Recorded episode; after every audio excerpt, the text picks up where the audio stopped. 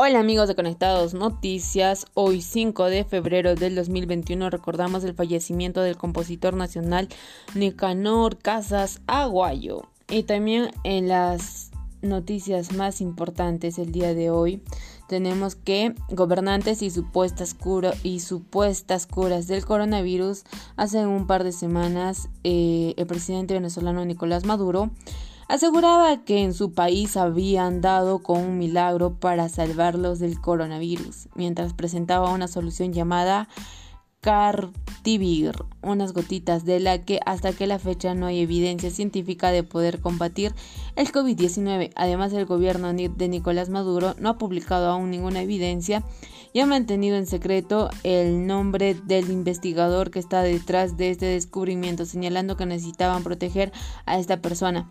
Esta no es la primera vez que el líder venezolano, promueve una cura. En octubre Maduro notificó a la Organización Panamericana de la Salud eh, y a los científicos venezolanos.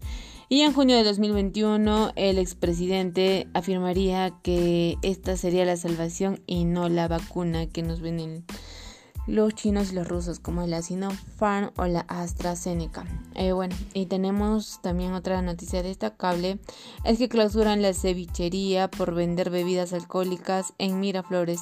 La cevichería Chay ubicada en la tercera cuadra de la Avenida Unión, eh, fue clausurado por vender bebidas alcohólicas pese a las prohibiciones para evitar más contagios de coronavirus. El local no contaba con las medidas sanitarias en el interior y se encontraron en un grupo de personas reunidas consumiendo bebidas alcohólicas y sin respetar el distanciamiento social y el uso de mascarillas.